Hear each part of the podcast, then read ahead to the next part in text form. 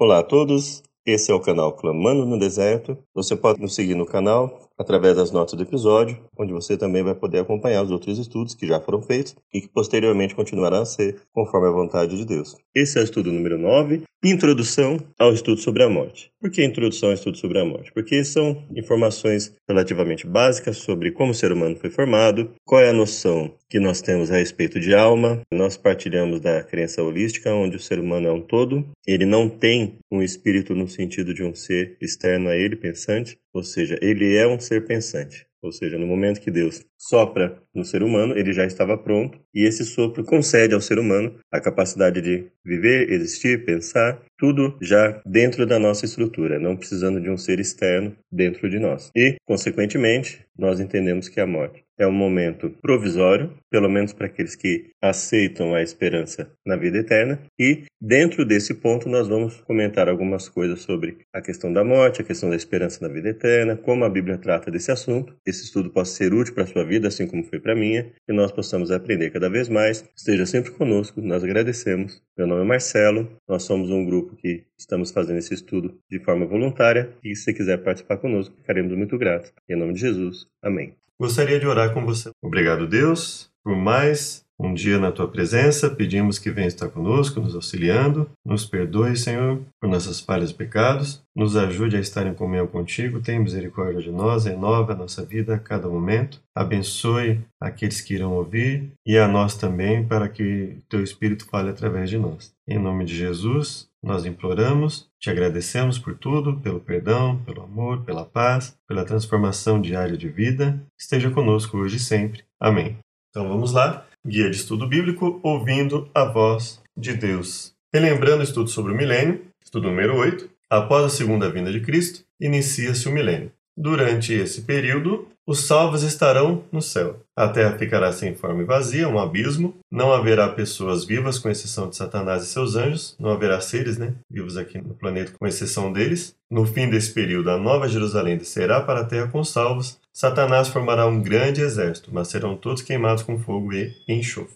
A verdade sobre a morte. A criação do homem. Então, nós vamos lá em Gênesis, capítulo 2, verso 7 na versão da Almeida Revista Atualizada, nos diz o quê? Então formou o Senhor Deus ao homem do pó da terra, e lhe soprou nas narinas o fôlego de vida, e o homem passou a ser alma vivente. Nova tradução da linguagem de hoje. Então, do pó da terra, o Senhor formou o ser humano. O Senhor soprou no nariz dele uma respiração de vida e assim ele se tornou um ser vivo. Perceba que ele não precisou introduzir no homem uma entidade sem corpo, uma entidade incorpórea viva. Ele introduz respiração, ele introduz o fôlego de vida e o homem passa a ser um ser vivente. Na tradução interlinear, nos diz o seguinte: E formou Yud-Heh Deus, o humano, poeira desde o solo, e insuflou nas narinas dele alento de vidas, e se tornou o humano como ser vivente. Então, ele se torna um ser vivente com a reunião do pó da terra mais sopro de vida. Ou seja, não existe nada no texto indicando que esse sopro de vida fosse uma entidade espiritual, simplesmente o sopro de vida. Aqui nós temos o comentário bíblico adventista, e assim, é, o comentário em si é interessante, Fôlego, Neshama. Vindo da fonte de toda a vida, o princípio vital entrou no corpo inanimado de Adão. É dito que o meio pelo qual a centelha de vida foi transferida para o seu corpo foi o sopro de Deus. A mesma ideia aparece em Jó, capítulo 33, verso 4. O Espírito de Deus me fez, e o sopro do Todo-Poderoso me dá vida. Ao ser comunicado ao homem, o fôlego é equivalente à sua vida. É a própria vida em si. Isaías 2, 22. Isaías 2:22 Parai de confiar no homem, cujo fôlego está no seu nariz. Em que se deve ele estimar? Na morte, nenhum fôlego resta nele. Vê 1 Reis 17, 17. Eu estou aqui na versão contemporânea. Depois dessas coisas, adoeceu o filho da mulher, a dona da casa. A sua doença se agravou tanto que ele parou de respirar. Disse ela a Elias: Que tens contra mim, homem de Deus? Vieste a mim para trazeres à memória a minha iniquidade e matares a meu filho? Percebe que ele associa aqui na versão contemporânea também a questão de parar de respirar. E aí a mulher pergunta a Elias, né? Por que meu filho vai ter que morrer, né? esse fôlego de vida no homem não difere em nada do fôlego de vida nos animais, pois todos recebem sua vida de Deus. Gênesis 7, 21 e 22. Pereceu toda a carne que se movia sobre a terra, tanto de ave como de animais domésticos e animais selváticos, e de todos os enxames de criaturas que povoam a terra e todo o homem. Tudo que tinha fôlego de vida em suas narinas, tudo que se movia, o que havia em terra seca, morreu. Vamos aqui na tradução interlinear 7, 21 e 22 tudo que o alento de espírito, e aí nós vamos comparar com o alento que está lá em Gênesis. Se nós olharmos aqui, exatamente a mesma palavra. É, o alento de espírito é o mesmo padrão que está em Gênesis 2, que fala: o alento de vida se tornou, ou seja, insuflou nas narinas dele o alento de vidas. O alento de vidas a que ele se refere aqui, ele usa exatamente a mesma palavra que está lá em Gênesis 7, 22, que é traduzido na tradução interlinear por alento de vidas. Ou seja, por isso o comentário fala da questão de não haver distinção, de não, não se referir a uma entidade incorpórea. Então, indo ao início, né, Jesus disse, não foi assim desde o princípio, e obviamente a Bíblia não tem palavras inúteis, então ela tem a nos ensinar. Então isso aqui está nos mostrando que não há uma entidade incorpórea. Eclesiastes 3:19. Porque o que acontece aos filhos dos homens, isso mesmo também acontece aos animais. A mesma coisa lhes acontece, como morre um, assim morre o outro. Todos têm o mesmo fôlego e nenhuma vantagem tem os homens sobre os animais. Tudo é vaidade. E aí alguém pode dizer que Salomão aqui estaria apenas dando a opinião de um homem sem Deus. Só que aí fica um pouco difícil manter essa ideia quando nós vemos, por exemplo, no capítulo 11: Lança teu pão sobre as águas, porque depois de muitos dias o acharás. Reparte com sete, ainda com oito, porque não sabes que mal haverá sobre a terra. Capítulo 7, no verso 5, por exemplo: Melhor é ouvir a repreensão do sábio do que ouvir a canção do tolo. Qual o crepitar dos espinhos debaixo de uma panela, tal é o riso do tolo. Isso também é vaidade. Então veja que ele não está trabalhando com tolices, ele não está trabalhando com uma visão ímpia, uma visão de um ímpio. Capítulo 8. Quem é como sábio, quem sabe a interpretação das coisas, a sabedoria do homem faz brilhar o seu rosto, e muda-se a dureza do seu rosto. Eu digo, observa o mandamento do rei, isso em consideração para com o juramento de Deus. Não te apresses a sair da presença dele, nem persistas em alguma coisa má, pois ele faz tudo o que quer. Veja que ele fala da questão de Deus, ou seja, ele não está se portando como um ímpio. Vamos ver mais um ponto aqui, né? no próprio capítulo 12, né? Olha só, lembra-te do teu Criador nos dias da tua mocidade, antes que venham os dias maus, e cheguem os anos dos quais vem a dizer: Não tenho deles contentamento, antes que escureçam o sol, a luz, a lua e as estrelas, e tornem a vir as nuvens depois da chuva. No dia em que tremerem os guardas da casa e se curvarem os homens fortes e cessarem os moedores por já serem poucos, e se escurecerem os que olham pelas janelas. Verso 9 do capítulo 12. Quanto mais sábio foi o pregador, tanto mais sabedoria ensinou ao povo, estudou, inventou e compôs muitos provérbios. Procurou o pregador achar palavras certas, e o que escreveu é reto e verdadeiro. Verso 13: De tudo que se tem ouvido, a conclusão é: teme a Deus e guarde seus mandamentos, pois isto é o dever de todo homem. Porque Deus é de trazer a juízo toda a obra, inclusive tudo que está encoberto, quer seja bom, quer seja mal. Então nós temos aqui o que? Nós temos aqui a indicação clara de que ele não está se comportando como um ímpio falando, ele está colocando isso, a visão de um servo de Deus. Alma vivente. Quando o fôlego divino, Neshama, de vida foi infundido na escultura inanimada do homem, ele se tornou uma alma, Nefesh, vivente. A palavra Nefesh tem vários sentidos: hálito, respiração, Jó 41, 21, vida, 1 Reis 17, 21. Aqui colocou especificamente a nova versão internacional, 2 Samuel 18, 13, etc. Coração como sede das afeições, Gênesis 34, 3, Cantares 1, 7, para enfatizar os pronomes pessoais, Salmo 3.2, Almeida Revista Corrigida, 1 Samuel 18.1, etc. Note que a Nefesh, como em Jeremias 38.16, Nefesh é feita por Deus, pode morrer, como em Juízes 16.30, pode ser morta, como em Números 31.19, ser devorada, metaforicamente, como em Ezequiel 22.25, ser resgatada, como em Salmo 34.22, e ser refrigerada, como em Salmo 19.7. Nada disso se aplica ao espírito, ruá, o que indica claramente a grande diferença entre os dois termos. É óbvio, diante disso, que a tradução alma para a palavra nefesh em Gênesis 2.7 não é apropriada, especialmente quando se tem em vista a alma imortal. Então, se você entende a alma como ser vivo, né, aí não foge do padrão. Mas se você entende a alma como um ser imortal. Então, não é esse o padrão bíblico, não é isso que está colocado em Gênesis, não é isso que a Bíblia coloca como alma. E aí as pessoas né, entram na questão do espírito. Ah, porque então é o espírito. O espírito, em nenhum momento a Bíblia coloca né, o espírito do homem como uma entidade incorpórea independente. Né, em nenhum momento. Nem incorpórea, nem muito menos independente. Isso é uma, uma colocação inicial, para a gente ter um pouquinho de noção. A criação do homem, pó da terra mais sopro de vida, alma vivente.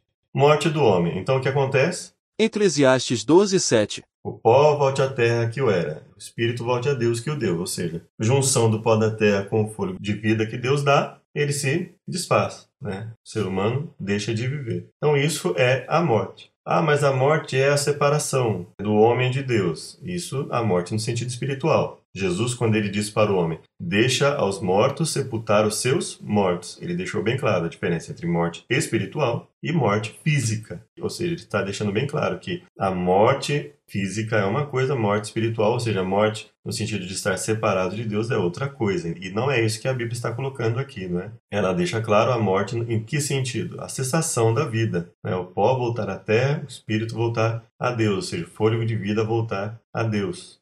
O morto nada sabe, não existe entidade ou alma vagando fora do corpo, só existe oportunidade de salvação para uma pessoa enquanto ela está viva, ou seja, não existem sucessivas opções. Né? Biblicamente isso não, não é aceito, que a pessoa é, morre e depois ela vai ter uma outra opção e uma outra opção. Esse é um ensino que nós consideramos muito perigoso, principalmente quando a pessoa passa a rejeitar abertamente alguma coisa, porque ela comete o pecado voluntário, ou seja, ela sabe que está errada, mas não busca nenhuma mudança. Ela faz, ela não só faz, como, mas ela também faz questão de incentivar isso, de insinuar isso, de é, tornar isso público muitas vezes. Então, essa não é a ideia da Bíblia. Na morte, o destino da pessoa está selado, ou seja, Hebreus 9, 27. Aos homens está ordenado morrer uma vez, vindo depois disso o juízo.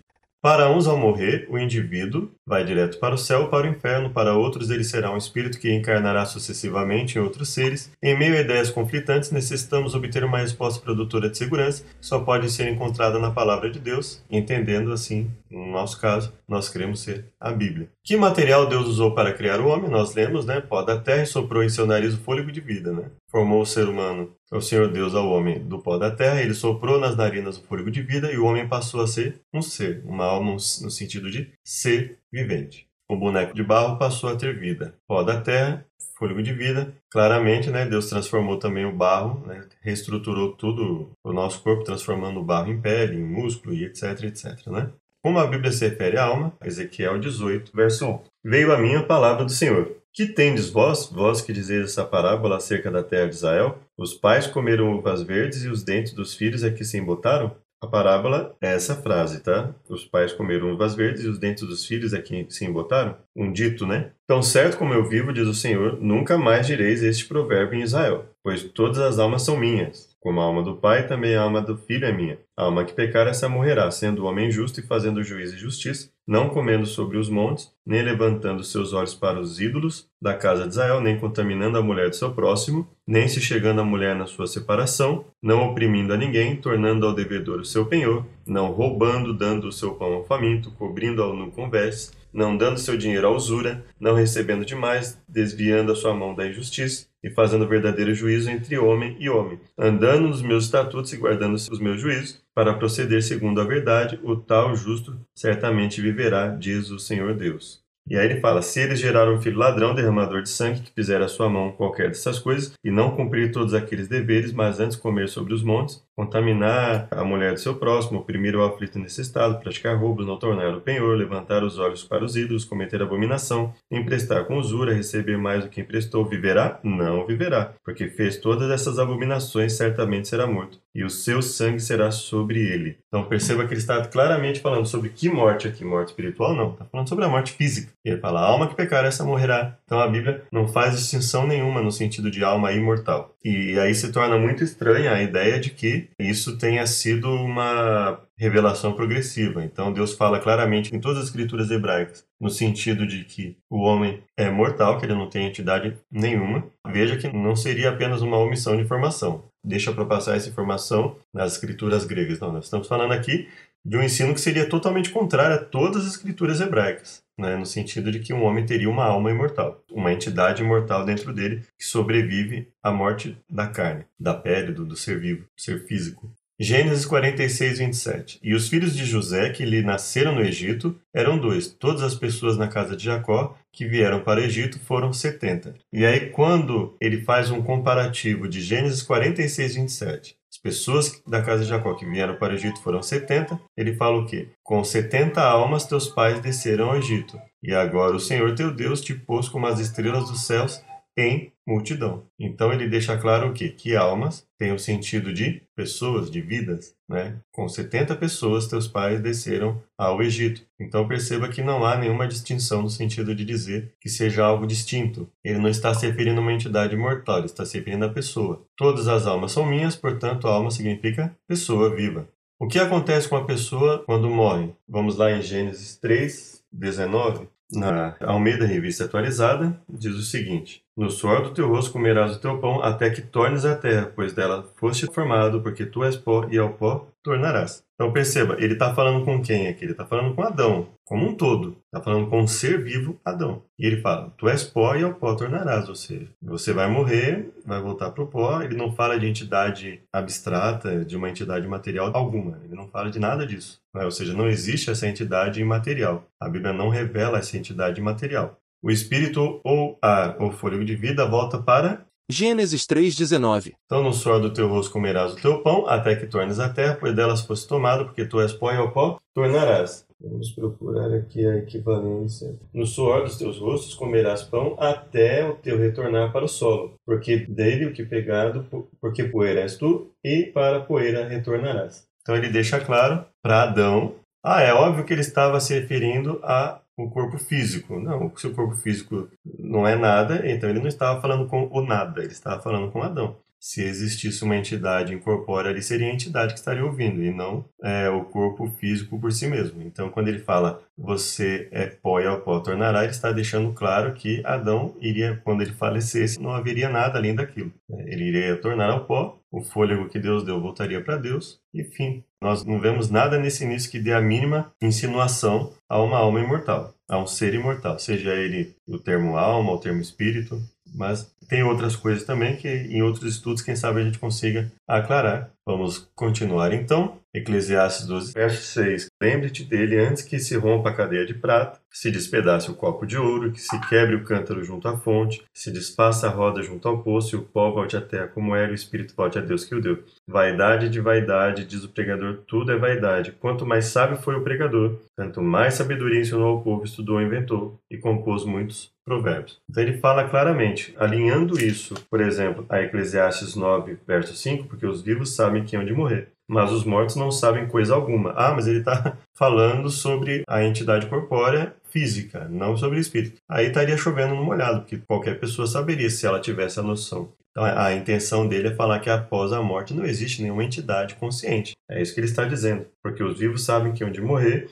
mas os mortos não sabem coisa nenhuma. Não tem jamais recompensa, mas a sua memória ficou entregue ao esquecimento. O seu amor, o seu ódio, a sua inveja já pereceram. Já não tem parte em coisa alguma do que se faz debaixo do sol. Veja, ele fala: os vivos sabem que hão de morrer, mas os mortos não sabem coisa nenhuma. Tanto a sua memória na terra fica no esquecimento, como ele também nem sequer sabe. Ele nem sequer tem noção desse esquecimento de sua memória, porque ele não se lembra. Agora, ninguém se lembra de uma pessoa que morre, é óbvio que se lembra, né? As pessoas se lembram de alguém que morreu. Então a sua memória fica no esquecimento em relação a ele mesmo. Ele não se lembra de mais nada. É um complemento do que está dizendo o quê? Que os mortos não sabem coisa nenhuma. Seu amor, seu ódio, sua inveja já pereceram. O seu amor já pereceu. Então veja, simplesmente isso não faria sentido se existisse uma entidade incorpórea que sobrevive a isso. Não haveria porquê, porque todo mundo está vendo que o corpo não está mais ali. Então aqui que ele está se referindo, né? o corpo está ali, está morto, né? Todo mundo está vendo ali. Então aqui que ele está se referindo. Ele está deixando claro que não existe entidade incorpórea nenhuma. Porque os vivos sabem que hão de morrer, mas os mortos não sabem coisa nenhuma, nem tampouco terão eles recompensa, porque a sua memória jaz no esquecimento. O verso 4 do capítulo 9 diz, né? Ora, para aquele que está na companhia dos vivos há esperança, pois melhor é o cão vivo do que o leão morto. Para aquele que está na companhia dos vivos há esperança, ou seja, para aquele que está vivo. Obviamente ele está se referindo para aquele que está vivo há esperança.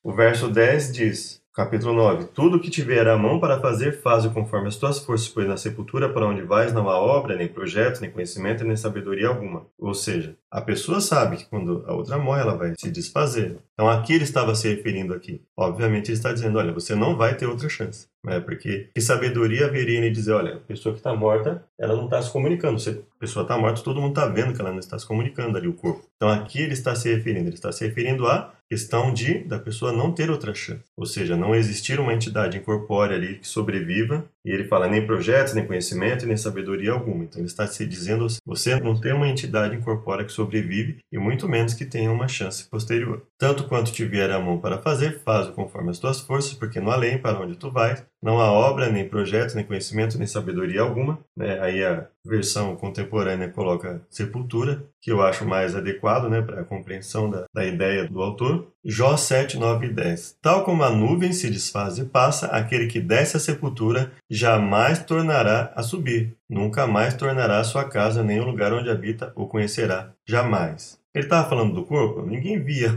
uma pessoa que morreu andando por lá, né? não há nenhum relato de nada perto disso na Bíblia. Então ele está se referindo aqui, está deixando claro aquilo que Salomão já tinha falado, que não, não há consciência depois da morte, não há nova chance depois da morte, né? ou seja, nunca mais tornará sua casa nenhum lugar onde habita o conhecerá jamais. Ou seja, se não for pela ressurreição de Jesus numa nova vida, ele não volta.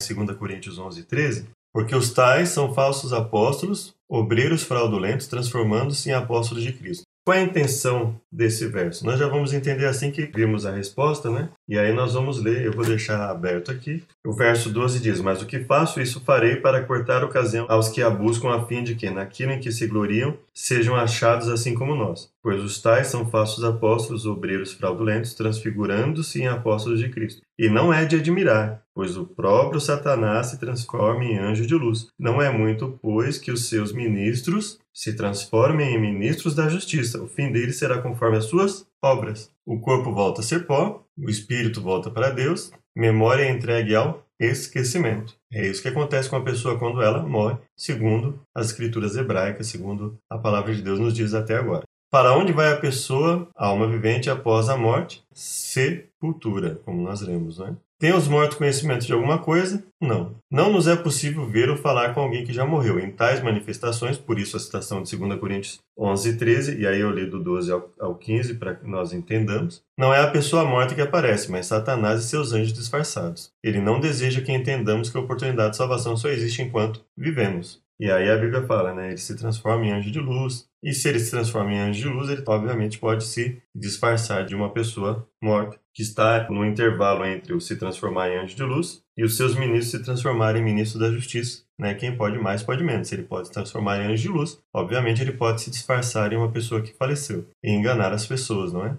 O único que possui imortalidade é Deus, 1 Timóteo 6,16, o único que possui imortalidade, que habita a luz inacessível, a quem homem algum jamais viu nem é capaz de ver, a ele honra e poder eterno. Amém. Bom, mas os anjos são imortais, sim, mas eles não possuem por si mesmos a imortalidade. A imortalidade deles é condicionada a Deus, né? Então Deus permite que eles vivam sem é, experimentar a morte. Né? Nós sabemos que os anjos caídos eles vão experimentar a destruição, mas a Bíblia fala: o único que possui imortalidade é Deus, ou seja, a imortalidade incondicional é só em Deus. Então os outros seres podem morrer? Com certeza. Né? Se Deus é o único que possui a imortalidade que é dele próprio, então todos os outros seres só vão possuir se ele assim o permitir. O único que possui imortalidade é Deus. Uh, vamos só ver aqui 1 Timóteo 6,16, se de repente tem alguma coisa que a gente possa verificar além. Capítulo 6, verso 13. Exorto-te perante Deus que todas as coisas vivifica e de Cristo Jesus, que diante de Pôncio Pilatos deu o testemunho de boa confissão, que guarde esse mandamento imaculado e irrepreensível até a vinda de nosso Senhor Jesus Cristo, o qual no tempo próprio há de ser revelada pelo bendito e único soberano, Rei dos Reis e Senhor dos Senhores. Aquele que tem ele só a imortalidade habita na luz inacessível, a quem nenhum dos homens viu nem pode ver, a qual seja honra e poder sempre eterno. Amém. Manda aos ricos deste mundo que não sejam altivos, nem ponham a esperança na incerteza das riquezas, mas em Deus, que abundantemente nos dá todas as coisas para dela nos alegrarmos, gozarmos. Que façam bem, sejam ricos de boas obras, generosos em dar e prontos em repartir, que acumulem para si mesmos um bom fundamento para o futuro, para que possam alcançar a vida eterna. Então ele fala, para que possam alcançar a vida eterna. Né? Ou seja, você tem a oportunidade de alcançar, nenhum de nós a tem. Sob que condição o homem conservaria sua imortalidade? Gênesis 2,16 E o Senhor Deus deu essa ordem: de toda árvore do jardim comerás livremente, mas da árvore do conhecimento do bem e do mal não comerás, porque no dia em que dela comer, certamente morrerás. A condição era não comer do fruto da árvore do conhecimento do bem e do mal, ou seja, obedecer. Então gostaria só de ler capítulo 3, verso 22. Então disse o Senhor Deus: O homem agora se tornou comum de nós, conhecendo bem o mal. Assim, para que não estenda a mão e tome também da árvore da vida e coma e viva eternamente, o Senhor Deus, pois o lançou para fora do jardim do Éden, para lavrar a terra de que fora tomado. Então ele deixa claro o que concedia ao homem a condição de ter vida eterna. A árvore da vida. Então, para que não coma e viva eternamente. Ou seja, não existe nenhuma mínima menção aqui que dê a entender alguém que leia que existisse uma entidade incorpórea e imortal no ser humano, é uma entidade independente, uma entidade imortal, uma entidade incorpórea que estivesse viva dentro do ser humano. O próprio ser humano era a junção de pó da terra, fôlego de vida.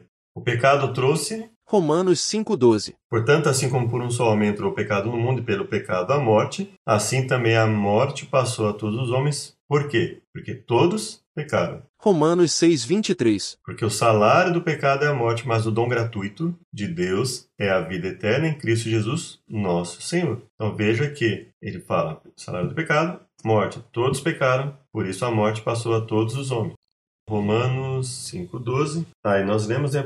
Pois antes da lei estava o pecado no mundo, mas não havendo lei, o pecado não é imputado. No entanto, a morte reinou desde Adão até Moisés, mesmo sobre aqueles que não pecaram à semelhança da transgressão de Adão, o qual é figura daquele que havia de vir. Mas não é assim o dom gratuito como ofensa, pois pela ofensa de um morrerão muitos, muito mais a graça de Deus, o dom da graça, que é de um só homem, Jesus Cristo, abundou para com muitos. Então, ele fala da questão da morte, ele fala da questão da esperança da vida eterna, não é? O dom não é como ofensa de um só que pecou, o juízo veio de uma só ofensa, na verdade, para condenação, mas o dom gratuito veio de muitas ofensas para justificação. Pois se pela ofensa de um só a morte reinou por esse, muito mais os que recebem a abundância da graça e o dom da justiça reinarão em vida por um só Jesus Cristo. Então ele deixa clara a distinção: morte e vida, ou seja, cessação da vida, e não só a questão da separação de Deus. O pecado trouxe a morte, que por sua vez passou a todos os homens. Jesus afirmou que a morte é um sono. João 11:11 11. Isto Jesus dizia e depois lhes acrescentou: Nosso amigo Lázaro adormeceu, mas vou despertá-lo. Disseram-lhe, pois, os discípulos: Senhor, se dorme, estará salvo. Jesus, porém, falara com respeito à morte de Lázaro, mas eles supunham que estivesse falando do repouso do sono. Então Jesus lhes disse claramente: Lázaro morreu. Jesus afirmou que a morte é um sono. Até quando os mortos em Cristo permanecerão dormindo na sepultura? João 5, 28 e 29. E não vos maravilheis disto, porque vem a hora em que todos os que acham nos túmulos ouvirão a sua voz e sairão. Os que tiverem feito o bem para a ressurreição da vida, os que tiverem praticado o mal para a ressurreição do juízo. Tessalonicenses 4,16 Porquanto o Senhor mesmo, dada a sua palavra de ordem, ouvida a voz do arcanjo, ressoada a trombeta de Deus, e será do céu, os mortos em Cristo ressuscitarão primeiro. E aí completa, depois nós os vivos, os que ficarmos, seremos arrebatados com eles nas nuvens para o encontro do Senhor nos ares, e assim estaremos para sempre com o Senhor. E como é que ele finaliza? Portanto, consolai-vos uns aos outros com essas palavras. Então eu vou consolar alguém dizendo que, ah, que se foi bom, é, até porque eu não sei se é bom, se não foi, só Deus sabe. Que a pessoa morreu, vai estar no céu, no inferno? Não, eu vou dizer, olha, é com que eu vou consolar a pessoa? Dizendo que o ente está no céu? Não. Ele diz para consolar com a palavra da ressurreição, que ocorrerá quando? Por ocasião da vinda de Jesus, da volta de Jesus. Então, até a segunda volta de Jesus, eles permanecem na sepultura. É, 1 Coríntios 15, 51 a 53, qual será a recompensa dos que participarem da primeira ressurreição? Nós já lemos, né? Serão sacerdotes de Deus e de Cristo, vão reinar com ele. Eis que vos digo um mistério, nem todos dormiremos, mas transformados seremos todos no momento, no abrir e fechar de olhos, ao ressoar da trombeta, da última trombeta, porque a trombeta soará, os mortos ressuscitarão incorruptíveis e nós seremos transformados, porque é necessário que esse corpo corruptível se revista da incorruptibilidade e o que é mortal se revista da imortalidade.